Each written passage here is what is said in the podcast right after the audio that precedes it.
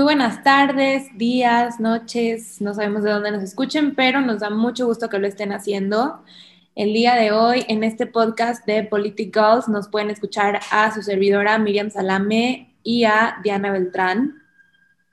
Hoy vamos a estar comentando un tema de actualidad que se nos hace sumamente pertinente para la realidad que vivimos tanto en México como en América Latina y en el mundo en general. Vamos a hablar sobre la represión policíaca y vamos a centrarnos un poco en, pues, en las protestas que podemos ver actualmente en Colombia. Eh, sin más por el momento, muchas gracias por escucharnos. Diane, vamos contigo. Hola, muchas gracias. Muy buenas tardes o noches a todos. La verdad es que, eh, bueno, el pasado 2 de mayo se reportaron un total de 1.089 casos de violencia policial, entre las cuales 27 manifestantes fueron asesinados y 12 de ellos pertenecían al municipio de Cali, en la capital sudoriental del Valle de Cauca. Esto es muy importante ya que este total de, eh, de violentados fue en un lapso de cinco días, que fueron denunciados por el Comité Nacional del Paro de Colombia. Ahora, las razones de por qué se establecieron eh, estas manifestaciones fue debido a las decisiones del actual presidente, ya que existía eh, ahora sí que la iniciativa de una reforma tributaria. Por lo tal, eh, empezó una serie de manifestaciones que aunado a ello también estaba en contra de la militarización de las ciudades.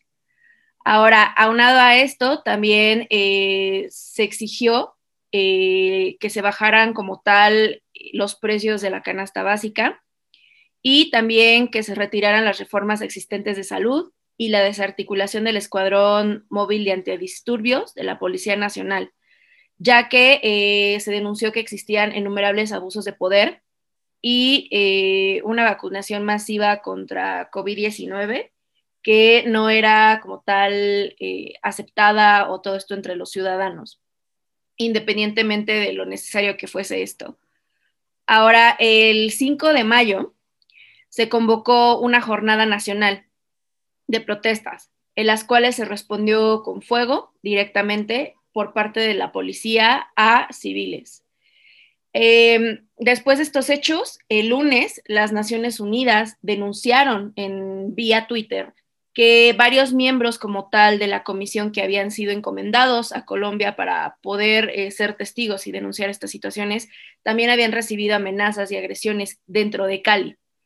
Eh, si bien no hubo disparos directos contra el equipo de la ONU, sí fueron amenazados, fueron golpeados y eh, fueron ahora sí que amedrentados con, disparos al aire por parte de la policía. Por ello, eh, bueno, esto fue muy mediático. El lunes nosotros recibimos la noticia a nivel internacional. Sin embargo, me gustaría aclarar que esta represión y estas manifestaciones no fueron cuestión de unos días realmente todos los días a partir del 5 de mayo a la fecha que es 12 de mayo, se han reportado diversos casos de represión policíaca, de violencia y de asesinatos. Por lo tanto, pues nos gustaría hablar un poquito más del impacto que tiene en nosotros como mexicanos y en general como eh, ciudadanos que vivimos en este continente y especialmente en América Latina. Muchas gracias, Diane. Pues sí, como mencionas, es algo que impacta nuestras vidas eh, grandemente porque pues son las personas, los policías son las personas en las que tenemos que confiar para que nos cuiden. Y cuando se cruza esa línea y ya no se sabe para dónde ir, se llega a ese momento en el que ya te da más miedo decirle a un policía que te ayude a correr el peligro que estás corriendo. Sabemos que es un estado de alerta, sabemos que es un estado de alarma y es algo que a mi opinión personal, vemos mucho en Estados Unidos y se comenta mucho cuando pasa en Estados Unidos, pero cuando pasa en América Latina es como uno más, como que si fuera un crimen más, pasa desapercibido, pero en realidad creo yo que es una de las mayores faltas a un ciudadano, ¿no? Que pues que no pueda ni siquiera confiar en la policía, que no tenga a quién acudir cuando está en peligro es este, a mi forma de verlo, si tú estás confiando en un estado y le estás dando, pues, las responsabilidades y el poder, ellos deben de procurar más que nada tu seguridad. Y el momento en el que tu seguridad está siendo amenazada, no solamente por, pues, por los crímenes que se pueden llevar a cabo en cualquier país a cualquier hora, sino también por las fuerzas eh, policíacas, por las figuras de autoridad, es una gran alarma para mí. Realmente se me hace un foco rojo al que le tenemos que prestar mucha atención porque nos está explicando que el sistema está mal desde adentro, desde la raíz. Está, es una manera de decirte que al Estado realmente no le interesa tu seguridad, le interesa que ya le diste el poder y, y en realidad tu seguridad, tu protección, la están dejando en segundo plano. Eso es algo que realmente a mí me preocupa mucho. O sea, no, obviamente sí, en sí, los fenómenos que se han dado de agresión por parte de los policías, pero me preocupa mucho más el trasfondo de dónde viene esto. ¿Qué es lo que nos quieren decir los gobernantes cuando dejan que estas cosas sucedan sin levantar la voz? Sí, completamente. Y creo que Miri nos acaba de dar un punto bastante importante y es que cuando pasa en Estados Unidos, cuando pasa en Canadá, es algo sumamente mediático y todo el mundo lo condena, por ejemplo, lo que pasó con el Black Lives Matter, pero en América Latina es algo que ya está normalizado. Digo, eh, podemos ver el caso de Argentina en Formosa, que se dio apenas en, marzo, me parece que por el 5 de marzo, que también hubo, eh, pues ahora sí que protestas diversas por eh, reformas, por, ahora sí que vaya, por la represión policíaca que ya había bastante sistematizada y demás, y que de hecho este caso se llevó eh, directamente al Consejo de los Derechos Humanos de la Nación de Santiago, y bueno, es algo de lo que no se habla. Igualmente, en Brasil, debido a las, ahora sí que las decisiones de Jair Bolsonaro, es día a día que exista algún tipo de, de manifestación debido a la falta de democracia y debido a mm, las decisiones que hubo en torno al brote de COVID-19, inicialmente eh, cuando apenas sabíamos qué estaba pasando con esta pandemia. Y pues la represión me parece terrible, ya que la policía civil en sí tiene como misión salvaguardar eh, y proteger a los civiles dentro de su nación. Y me parece que estos abusos en contra de los derechos humanos son son denigrantes y son humillantes. Y pues bueno, en el caso de México creo que de manera un poco más sensible podemos ver el caso de lo que pasó el 8 de marzo directamente con represión policíaca, que en sí eh, iban a salvaguardar el Palacio Nacional donde vive el actual presidente Andrés Manuel López Obrador. Sin embargo, hay que recalcar que eh, el hecho de que se usen armas que no están permitidas como eh, defensa propia de acuerdo a la Constitución eh, de los Derechos Humanos. En el artículo 10, me parece específicamente hablando, eh, el gas lacrimógeno, no recuerdo bien, pero estas metralletas que utilizaban para tirar drones, creo que me parece, son armas que en sí solo puede utilizar la milicia y pues bueno, no la policía en sí civil o federal. Entonces, creo que esta es una llamada de atención para realmente voltear hacia América Latina ver qué está pasando y que no solo porque ataquen a la ONU o a miembros de la ONU se hable de esto de manera mediática e internacional, que me parece que es el caso de Colombia. No es tanto el hecho de la gravedad de la situación, sino que se atacó, pues ahora sí, a cuerpos eh, de organizaciones y de periodistas ya a nivel internacional y es por lo que se está hablando. Entonces, me parece que creo que deberíamos de darle otro, otro tipo de importancia a esto realmente considerar si esto es una falta de democracia, una falta de derechos humanos, qué es lo que está pasando realmente en nuestra actualidad. Sí, claro, y también este, pues podemos considerar que hoy en día tenemos una herramienta muy poderosa, que son las redes sociales. O sea, yo creo que hace, no sé, 10 años, podemos decirlo así, algo así sucedía en Colombia, algo así sucedía en México, y era muy difícil escucharlo o sea, tú tenías que hacer tu propia investigación para enterarte de lo que estaba pasando a nivel internacional. Hoy en día, gracias a Dios, pues tenemos esta arma de doble filo que se llama redes sociales y se presentan en Twitter, en Instagram, Facebook. Claro que sigue siendo una gran responsabilidad de cada uno decidir o no creer, decidir o no investigar un poco más acerca de lo que ve o quedarse o no con los primeros, este, los primeros posts que vea. Pero a lo que me refiero es que ya tenemos esta herramienta magna que nos permite estar informados todo el tiempo de lo que está pasando.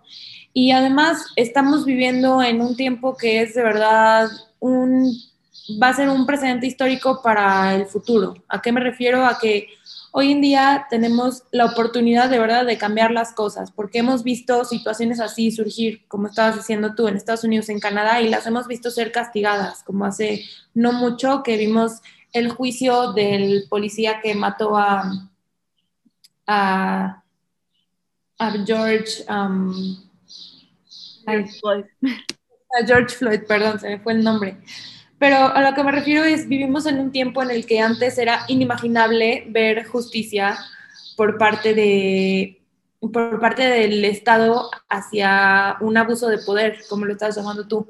Era pues inconcebible. ¿Cómo el Estado va a castigar a un policía? El policía estaba haciendo su trabajo, pero ya estamos viviendo cambios en el sistema, cambios desde adentro que a lo mejor nos puede dar una esperanza a nosotros como latinoamericanos, como latinos, de que a lo mejor las cosas no se tienen por qué quedar así, ya sabes que sí hay una manera de cambiar, sí hay esa luz al final del túnel, sí hay una manera de crear conciencia y de propagar información y, y pues claro, siempre podemos lidiar con esos problemas de censura, como los que estuvieron lidiando también en Colombia, que no sé si viste, Diane, pero yo vi muchas quejas de colombianos que decían que todo lo que estaban publicando sobre las protestas, Instagram Twitter lo estaba censurando, lo estaba borrando, que personas fuera de Colombia no estaban pudiendo tener acceso como a esas historias, esos posts.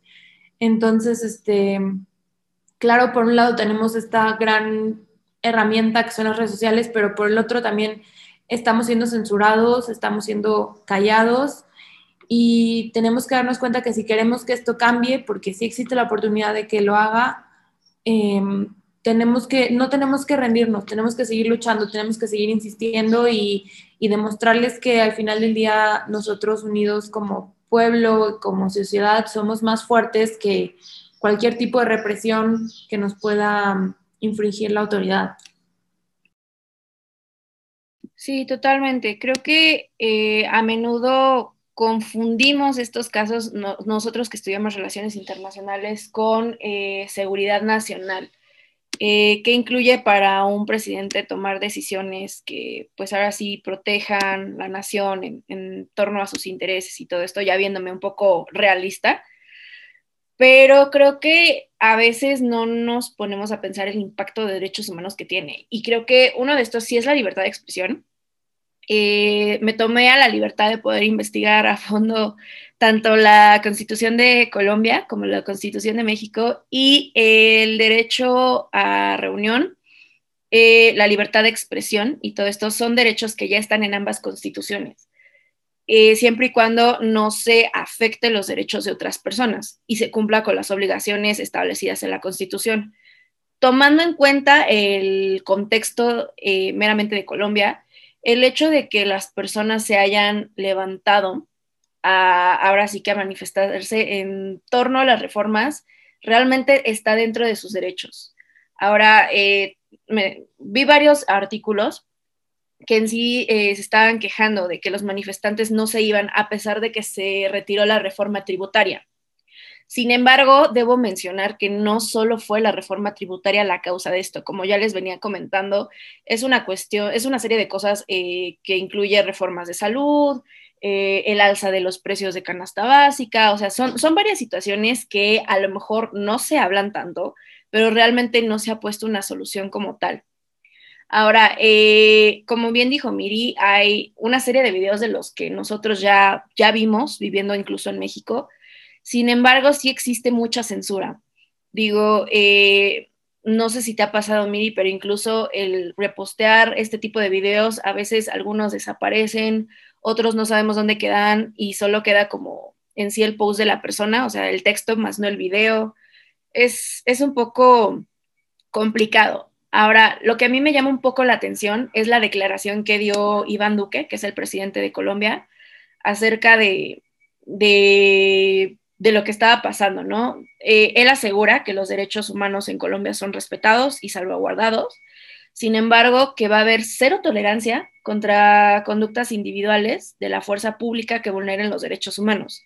Digo, esta es su declaración inicial. Sin embargo, el despliegue de las fuerzas eh, sí fue directamente una orden de Iván Duque. Entonces, yo ahí no veo como mucha coherencia entre su declaración a los medios con realmente con las acciones que estamos viendo día a día.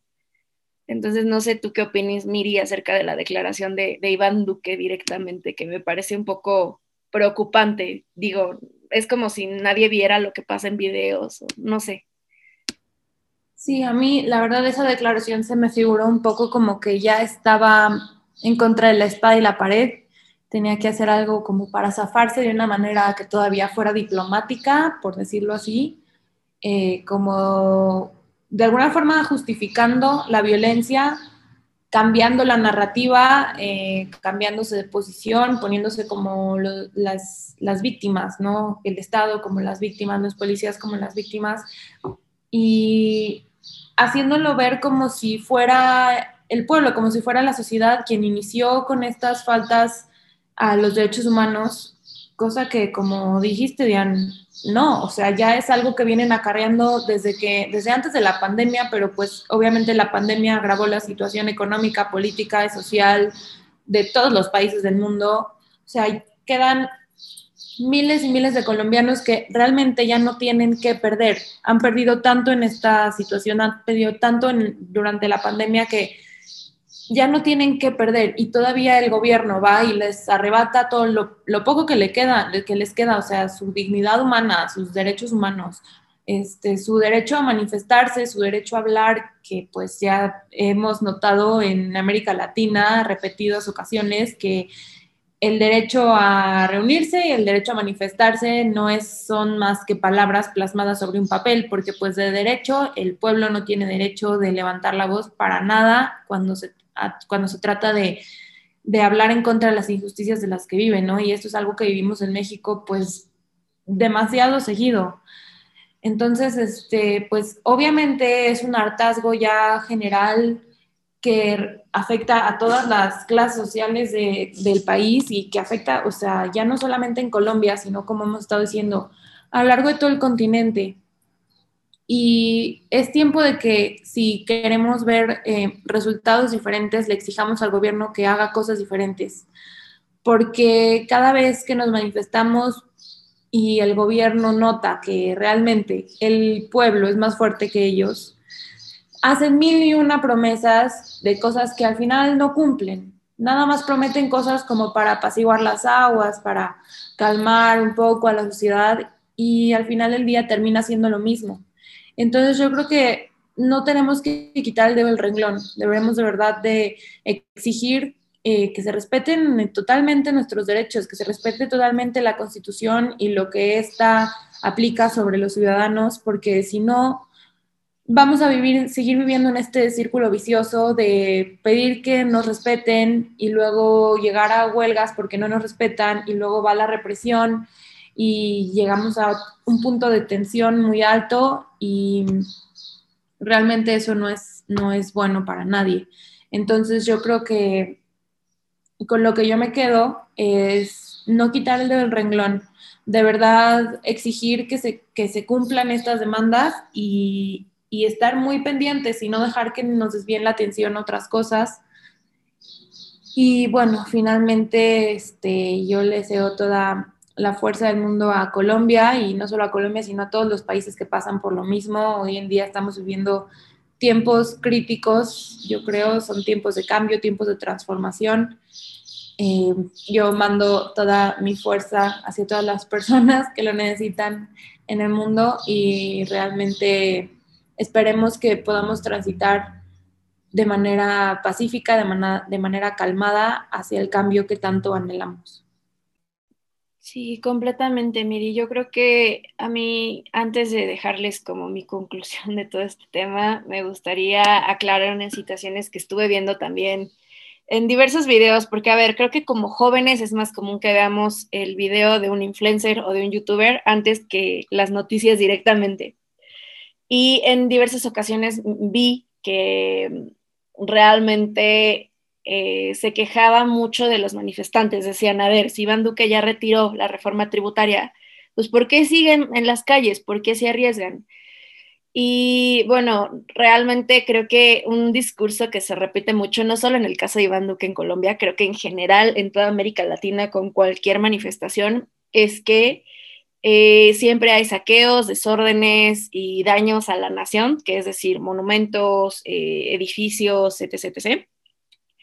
Y creo que digo, esto suena como mucho a complot, pero es algo que ya sabemos que existe y es gente, o sea, civiles, no recuerdo ahorita el, nombre exacto que se le refiere a este tipo de personas, pero son civiles infiltrados dentro de manifestaciones que pues hacen estos, este tipo de desórdenes para que la policía pueda controlar a las masas. Ahora, ¿cuál es la importancia de que el gobierno eh, controle como tal una manifestación? para que no exista un vacío de poder y no supere como la fuerza civil a un gobierno.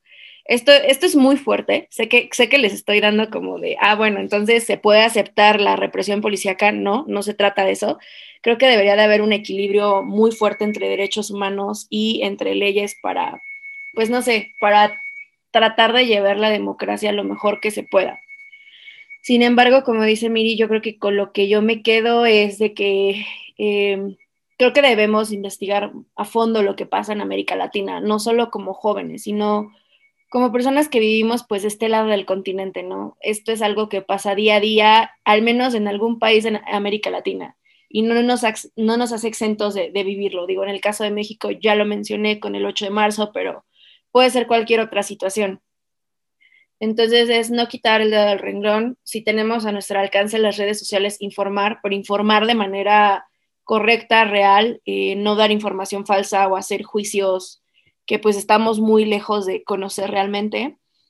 Y pues como dice Miri, mandar mucha fuerza a quien lo necesite. Eh, la verdad es que me encuentro en desventaja, no sé lo que sea vivir eh, algo como lo que Colombia está viviendo, espero nunca vivirlo, pero pues lo que podemos hacer es ser empáticos, informar y ayudar a difundir en este caso.